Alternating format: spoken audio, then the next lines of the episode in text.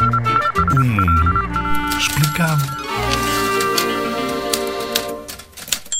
Certamente tens acompanhado as notícias de Moçambique. Muitas pessoas e crianças como tu ficaram sem casa ou perderam a vida devido a um ciclone, o Idai. As Forças Armadas estão lá uh, num momento de, de resgate uh, e de apoio, de salvar vidas, no fundo. A Caritas Portuguesa já juntou mais de 61 mil euros para Moçambique. A todos quer dizer que as Nações Unidas estão convosco. Ora, um ciclone ou depressão atmosférica acontece quando o ar quente se levanta e favorece a formação de nuvens e de chuva. Assim, Muita chuva, nuvens e vento forte estão normalmente associados.